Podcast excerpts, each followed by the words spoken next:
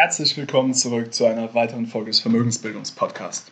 Und auch diese Folge ist wieder ein Teil meiner Miniserie und zwar die sich um den AK Shareholder Letter ähm, dreht, also de, den Brief, den der zweitreichste Mann Norwegens herausgegeben hat, nachdem er Anfang März bekannt gegeben hat, dass er eine Tochtergesellschaft gegründet hat, die von nun an in Bitcoin investiert, Bitcoin meint und ins Ökosystem von Bitcoin investiert, also in Firmen, die dort drumherum aufgebaut werden. Und ja, das ist die vierte Folge. Ähm, du hast bereits drei Folgen vorher erhalten. Ähm, wir haben uns angeschaut, warum er es macht, wie er dazu gekommen ist, ähm, wie die Investmentphilosophie von den Superreichen ist, anhand seines Beispiels, wo halt viele Aspekte in dem Brief genannt werden, wie er ja, in, äh, Entscheidungen trifft und äh, zur Entscheidungsfindung gelangt. Und in der letzten Folge haben wir uns auch das Thema Risiko angeschaut. Was ist eigentlich Risiko? Ist es riskant, in Bitcoin zu investieren oder ist es riskant, nicht investiert zu sein? So, wenn du dir diese Folge nicht angehört hast, dann würde ich dir raten, einmal zurückzugehen, die drei Folgen nacheinander anzuhören und dann zurückzukommen, um dir diese vierte Folge anzuhören. Heute geht es um das Thema Schulden. Denn auch darauf geht er in seinem Aktionärsbrief ein. Und es ist wirklich ganz interessant, denn es trifft halt dieses makroökonomische Umfeld sehr gut, in dem wir uns befinden. Und ja, ich möchte auch direkt einsteigen. Und die Folge wird wahrscheinlich ein bisschen kürzer, knapper und prägnanter, aber let's see. Also, er sagt halt, seitdem Nixon 1971 den Goldstand abgeschafft hat, also das war damals war der, der Dollar mit Gold gebackt, das heißt, für jeden Dollar, der im Umlauf war, gab es eine Unze oder ne, gab es ein bestimmtes Verhältnis, aber der war durch physische Unzen Gold besichert. Das heißt, du konntest immer zur Bank gehen, dein, deine Dollar einreichen und dir das physische Gold dafür geben lassen. Es war die gleiche Wertigkeit. Aber 1971 wurde der Goldstandard abgeschafft. Das heißt, diese Kopplung zwischen Fiat-Währungen wie Dollar und Gold existiert nicht mehr. Und er sagt, seitdem hat sich extrem viel fundamental verändert.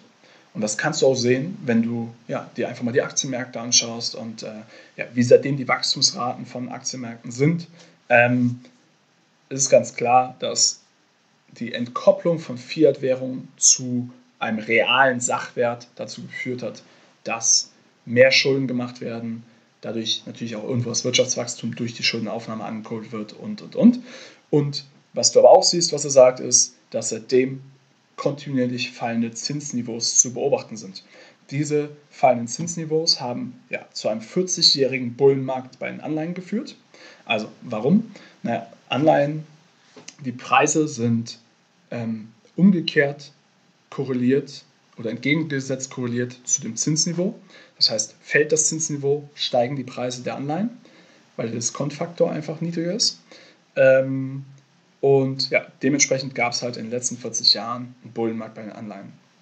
So, die Zinsen fallen. Wir haben es in Europa gesehen, wir haben es in den USA gesehen. So, ein niedriges Zinsniveau führt nicht dazu, dass die Staaten weniger Schulden aufnehmen, sondern dass sie einfach mehr Schulden aufnehmen, ähm, weil sie sich halt mehr Schulden leisten können, weil die, die, ähm, die Zinsen auf die Schulden, die sie aufnehmen, immer noch gleich oder ge geringer sind wie vorher beim niedrigeren Schuldenniveau.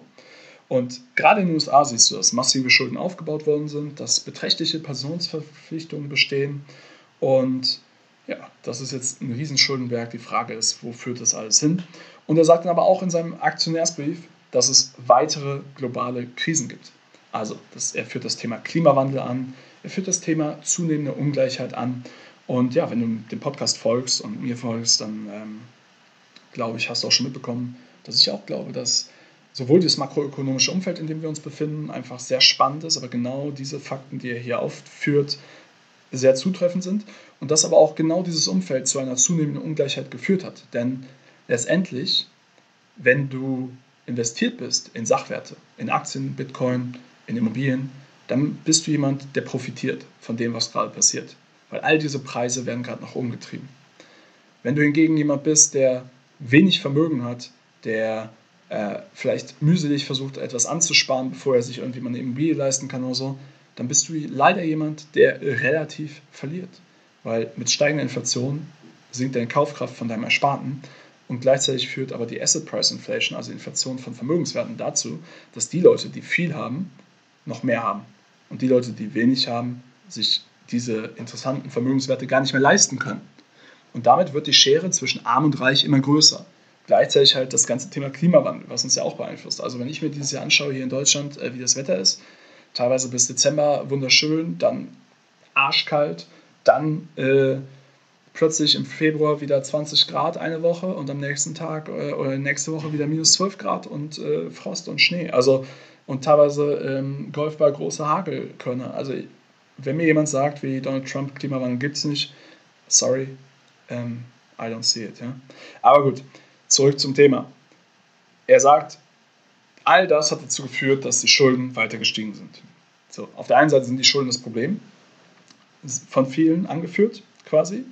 Ähm, aber er sagt auch, mehr Schulden sind wohl der einzige Weg, um die Krise zu finanzieren. Und wir sehen das ja bereits überall. Ne? Also die USA hat jetzt ein Stimulus Package hier wieder verabschiedet mit 1,9 Billionen Dollar. Da, ich glaube, ein Stimulus-Check, der jedem Amerikaner zugänglich gemacht wird, bis zu einem gewissen Einkommensniveau, glaube ich, von 1400 Dollar. Ähm, wir sehen es in Deutschland, ähm, auch hier gab es irgendwelche Konjunkturpakete, äh, Garantien für Kredite, Überbrückungskredite für Unternehmen, die durch Corona geschädigt worden sind, äh, beziehungsweise die durch den Staat gezwungen worden sind, ähm, auch ja, ihr Geschäft zu schließen, um im Lockdown halt die Infektionsraten runterzubringen. Ähm, du siehst das Kurzarbeitergeld in Deutschland, also sprich, dass Firmen nicht ihre Mitarbeiter entlassen müssen, um Kosten zu sparen, sondern dass sie einfach auf ja, Kurzarbeitergeld umstellen, dass sie komplett vom Arbeitsamt wieder bezahlt bekommen. Ich meine, all das sehen wir, das ist der einzige, also das ist ja nicht, dass es jetzt durch Steuergelder direkt finanziert wird, sondern dafür werden neue Schulden aufgenommen. Der Schuldenberg häuft sich an und diese Schulden werden genutzt, um ja, irgendwie diese Krise abzuwenden und äh, zu finanzieren. Ja. Doch am Ende des Tages schiebt das ja wieder, ähm, naja, den, it kicks the can down the road, sagt man auf Englisch. Also man schiebt ja das Problem weiter vor sich her, anstatt es mal zu lösen. Ähm, lösen würde man es, indem die Schulden, die aufgenommen werden, produktiv investiert, dass sie mehr, ähm, ja, mehr Rendite bringen, also mehr Mehrwert für die, die Gesellschaft und mehr Wachstum kreieren, als Schulden aufgenommen werden. Dann wären es positive Schulden, also quasi wie Investmentschulden, wenn du eine Immobilie kaufst. Dann nimmst du bewusst einen Kredit auf, investierst diesen Kredit in eine Immobilie und verdienst auf der Immobilie mehr, als du an Zinsen auf den Kredit zahlst, weil sonst würdest du es nicht machen. Doch was passiert im Moment? Im Moment werden eher mehr Schulden aufgenommen und äh, nicht wirklich produktiv investiert, sondern, ähm, also schau es dir in den USA an, ja? Personal Income Rate von Amerikanern. Ja? Man muss jetzt sagen, die größte Krise äh, seit in den letzten Jahrzehnten haben wir letztes Jahr mit Corona erlebt und erleben wir immer noch. Und das persönliche Einkommen des Durchschnittsamerikaners ist gestiegen. Warum? Weil sie mit den Stimulus-Checks, die durch die USA oder durch, ja, durch den Staat in den USA vergeben worden sind, mehr verdient haben, als wenn sie arbeiten gehen würden. Ich meine, das ist halt schon wirklich krass. Es ist irgendwo auch pervers, aber okay, das ist eine andere Diskussion. Kommen wir zurück zum Thema. Und zwar, die Schulden sind sehr hoch und es wird mehr Schulden geben. Das ist sein makroökonomischer Ausblick. Und er führt ein Zitat an von Warren Buffett. Und das ist ganz interessant. Er, er zitiert Warren Buffett wie folgt. US debt, also amerikanische Schulden, isn't going to be repaid. It's going to be refunded. Ich sag's nochmal. US debt isn't going to be repaid. It's going to be refunded. Was heißt das? Er sagt, die amerikanischen Staatsschulden werden nie zurückgeführt werden. Die werden nie zurückgezahlt werden. Die Leute, die den Kredit gegeben haben, die in die Anleihen investiert haben, die werden ihr Geld nie wiedersehen. Sondern es wird refinanziert werden. Was heißt das? Naja, die Schulden werden durch andere Kapitalquellen ersetzt. Beziehungsweise, wenn man es hier einfach mal hart auf hart sagen möchte, und er sagt es auch so in seinem Aktionärsbrief hier, der, der Kiel, ähm, das Endspiel ist klar, die Anleihen werden brennen. Er nennt es Bond Fire. Bond auf Englisch Anleihen, die Anleihen werden brennen. Warum? Naja, die Anleiheinvestoren haben dem Staat das Geld gegeben, der Staat wird seine Schulden nicht bedienen und es gibt zwei Wege oder es gibt mehrere Wege, wie, wie ein Staat aus dieser Krise rauskommen könnte. Dazu werde ich auch noch eine Podcast-Folge machen. Aber die drei Wege sind entweder Inflation, um die Schuldenlast zu senken, Zweiter Weg ist Schuldenschnitt, also ein harter Default. Einfach zu sagen, wir, sind nicht in der Lage, die Schulden zurückzuführen, wir zahlen nur x Prozent davon zurück. Dritter Weg ist, äh, also ähm, naja, ähm, Sparmaßnahmen quasi, um weniger Ausgaben zu haben, die, die, ja, das Wirtschaftssystem zu sanieren und das Staatssystem zu sanieren und dann einfach ähm, ja, quasi unter seinen Möglichkeiten leben und durch die Differenz der Einnahmen minus der Ausgaben, was dann positiv sein sollte, ähm, diese Differenz zu nutzen, um die Schulden zurückzuführen. Und was sagt er in diesem Brief? Er geht davon aus, dass das Letzte auf keinen Fall geschieht und dass Szenario 1 oder 2 implizit geschehen muss. Und dann leiden halt Anleiheninvestoren. Und das Interessante ist, er sagt dann, okay, die Anleihen werden on fire sein, also die werden brennen. Aber er sagt, Gold wird dieses Feuer überleben, denn Gold ist selten, es ist quasi äh, unveränderbar oder nicht unveränderbar, aber es ist, ähm, äh, es verfällt nicht, also es ist dauerhaft, es ist portable, also du kannst es äh, transferieren, es ist fungible, also du kannst tauschen. Und es ist teilbar divisible, ähm, das heißt, du kannst auch in kleinere Stücke teilen, natürlich ein bisschen mehr Aufwand bei Gold, aber er sagt, Gold wird diesen, dieses Anleihefeuer überleben. Und diese ganze makroökonomische Situation, in der wir uns befinden. Und jetzt sagt er halt im nächsten Schritt, und das ist ja auch, was ich schon in vorherigen Folgen zum Thema Bitcoin erwähnt habe, dass Bitcoin als digitales Gold angesehen wird von vielen und dass ich das auch selber irgendwie als Use Case verstehe und so auch daran gegangen bin, um zu sagen, ähm, warum Investment vielleicht im ersten Schritt Sinn macht, bevor ich mich mehr mit der Vision und was alles möglich ist, was in dem ja, Bitcoin-Ökosystem, was darauf aufgebaut werden kann. Ähm, aber er sagt halt, Bitcoin ist das perfekte, seltene digitale Asset. Ja? Also deswegen auch digitales Gold. Es ist selten, es gibt nur 21 Millionen, es ist äh, teilbar in 100, 100 Millionstel Satoshi, es ist äh, tauschbar, es ist, du kannst es innerhalb von Sekunden über die ganze Welt schicken, ähm, es, ist, es kann nicht äh, quasi zerstört werden oder es, äh, also es wird für immer Bestand haben, ähm, sofern ja, keine Neuerung kommt und irgendwas anderes, was irgendwann Bitcoin ersetzt. Aber ähm, es ist einfach ein perfektes, seltenes digitales Asset und entspricht deswegen Gold in, in der digitalen Form. Also deswegen auch digitales Gold. Und ganz wichtig sagt er auch, du musst halt keiner Partei vertrauen. Ja? Also das äh, habe ich auch in der Folge zu Bitcoin erklärt. Ähm, es gibt keinen Mittelsmann, dem du vertrauen musst, wie zum Beispiel im alten Finanzsystem, den Banken. Sondern die Blockchain ist in der Lage, dieses Vertrauen durch den Algorithmus und die Funktionsweise, äh, wie die Blockchain funktioniert, abzubilden und damit den Mittelsmann zu ersetzen. Und du brauchst auch keine Menschen mit Waffen, die irgendwie äh, das beschützen. Also zum Beispiel, wenn du dir überlegst, ein Geldtransporter und ein Goldtransporter, da sind ja immer Leute drin, die bewaffnet sind. Es ist ineffizient, es kostet einmal die Gehälter, äh, aber auch die Sicherheitsmaßnahmen, die damit einhergehen. Und das ist zum Beispiel bei Bitcoin auch nicht notwendig. Und ein ganz interessanter Punkt, den ich gerade auch mit einer Klientin sehr viel erörtere, beziehungsweise der auch einer der Haupttreiber ist, warum sie ihre Geldanlage jetzt in die eigenen Hände nehmen, nimmt und wir eine ja, gemeinsame Strategie für sie ausarbeiten, ist, ähm, dass ja, Gold oder dass genauso wie Gold auch Bitcoin die Fähigkeit hat, uns gegen Politiker zu schützen, ja, die die monetäre Basis zerstören können. Was meint er damit? Er meint damit, naja, leider sind ja, naja, ich will, nee, machen wir es anders. Ich möchte hier nicht das ganze Thema Politik auf den Tisch bringen, sondern einfach nur sagen, okay, sagen wir, nehmen wir mal an, die Politiker tun das Beste, was sie können in der Lage, in der sie sich befinden. Sie wollen die Krise abwenden und sie wollen für das Allgemeinwohl ähm, sorgen, dass keiner extrem leiden muss in dieser Corona-Krise. Ja? Aber wie machen sie das? Sie nehmen weitere Schulden auf, Geld wird gedruckt, billig Geld wird in Umlauf gebracht und damit verlieren Sparer. Und wer gewinnt?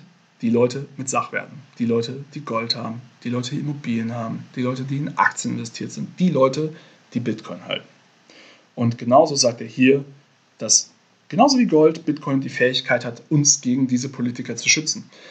Wenn wir das noch einen Schritt weiter denken, ja, in der Vergangenheit gab es immer wieder Steuern, die erhoben sind, worden sind, zum Beispiel auf Immobilien ja, eine Vermögenssteuer. Ähm, es gab, dass Gold konfisziert worden ist. Es gab ja sogar, dass also Gold in den USA verboten worden ist und dann teilweise, ähm, ich weiß nicht, ob es in Deutschland war, ich bin mir nicht ganz sicher, aber dass teilweise die Bankschließfächer geöffnet worden sind und das Gold einfach entnommen worden ist, was in Bankschließfächern gelagert war, wo es ja eigentlich sicher war. Und das geschieht ja nicht einfach so, sondern das geschieht, weil die Politik entscheidet, das muss jetzt geschehen, um das System zu schützen, um ähm, ja, vielleicht auch gewisse Gelder, die sonst äh, dem System entfliehen, äh, ja, zu vermeiden, diese Kapitalflucht zu vermeiden. Und das Schöne ist ja, dass Bitcoin uns die Möglichkeit bietet, genau dies zu tun, äh, unsere Gelder in ein sicheres System zu bringen, also in ein äh, System, was es kann, es ist nicht konfiszierbar. Niemand kann dir Bitcoin wegnehmen. Und ich sage nicht, dass das wieder so kommen wird. Ich sage nur, schauen wir uns die Geschichte an, schauen wir uns was in der, an, was in der Geschichte passiert ist und schauen wir uns an, wie Regierungen sich immer und immer und immer wieder verhalten haben. Und dementsprechend ist gar nicht so unwahrscheinlich, dass sowas wieder kommen kann. Wie hoch die Wahrscheinlichkeit ist, keine Ahnung, ist aber auch egal. Wichtig ist ja nur, verschiedene Szenarien zu durchdenken mit Wahrscheinlichkeiten und auf alles vorbereitet zu sein. Und dann macht halt, wenn man an so ein Szenario glaubt und das nicht mit 0% beziffert, sondern sagt, es ist halt möglich und es wird halt immer Wahrscheinlichkeit, immer wahrscheinlicher, je, äh, je schlechter die makroökonomische Lage wird, dann macht es halt Sinn, zumindest einen gewissen Teil in Bitcoin zu investieren, meiner Meinung nach. Es ist meine persönliche Meinung, es ist keine Finanzberatung, du sollst dir deine eigene Meinung bilden und genau dafür mache ich ja diesen Podcast, dass du von mir Input erhältst, dass ich Dinge teile, die ich sehe und dass du ein Gefühl für ja, Investitionen bekommst, fürs Vorgehen und wie du dabei vorgehen kannst, ja, und was du dabei beachten solltest und dass ich dir auch einfach mal so ein paar Gedankenimpulse mitgebe. Und genau. So, das soll es dann aber auch für heute wieder gewesen sein. Ich finde es einfach nur sehr interessant, dass diese makroökonomische Lage auch in diesen Aktionärsbrief mit aufgegriffen worden ist und dass er sagt, hey, Bitcoin hat die Fähigkeit, uns gegen Politiker zu schützen. Ich finde das schon sehr ähm, in gewisser Weise mutig und auch provokativ oder ja, auf jeden Fall sehr ähm, gewagt, diese Aussage so schriftlich äh, in einem Aktionärsbrief von einem so reichen, mächtigen Mann in Norwegen zu treffen. Aber Hut ab, also ich glaube, er trifft, wie gesagt, den Nagel auf den Kopf. Ähm, ja, ich hoffe, die Folge hat dir gefallen. Abonniere den Podcast, sei beim nächsten Mal wieder dabei. Ich ähm, werde noch eine weitere Folge wahrscheinlich zu dem Aktionärsbrief machen und dann widmen wir uns wieder anderen Themen. Ich hoffe, dass dir diese Miniserie gefällt, dass sie dir viel Mehrwert bringt, viele Einblicke hinter die Kulissen, was, wie so jemand an ja, Investitionsentscheidungen angeht, wie er das makroökonomische Umfeld sieht, ähm, wie er sich eine Meinung bildet, wie er Risiko sieht, wie er sein Vermögen managt. Und ja, wenn du jetzt einfach sagst, hey, ganz ehrlich, ich habe zu viel Erspartes auf dem Konto liegen, das ganze Thema Inflation, das ganze Thema, äh, ich muss mich gegen Politiker schützen, ich muss mein Vermögen schützen, ich äh, will da endlich starten, dann lad dir mein Freebie runter. Das ist ein kostenloser Leitfaden, der dir die fünf wichtigsten Schritte erörtert. Äh, ich werde dir das in die Shownotes verlinken. Also es ist der Leitfaden, den du dort findest. Und ja, der ist sehr umfangreich. Arbeite in Ruhe durch. Let me know, wenn du Fragen hast. Nimm gerne Kontakt auf. Und wenn du sagst, du willst einfach den schnelleren Weg gehen, dann melde dich und wir können sprechen, inwiefern wir ja, miteinander arbeiten können, um möglichst schnell, effizient und sicher und nachhaltig deine ganz, eine ganzheitliche Strategie für deinen Vermögensaufbau ähm, ja, zu kreieren und zu etablieren und umzusetzen. Und ich würde mich darauf freuen. Ansonsten wünsche ich dir sehr, sehr viel Erfolg, auch wenn du es alleine umsetzt. Ich wünsche dir nur das Beste, gute Entscheidung. Bis dahin, dein Florian.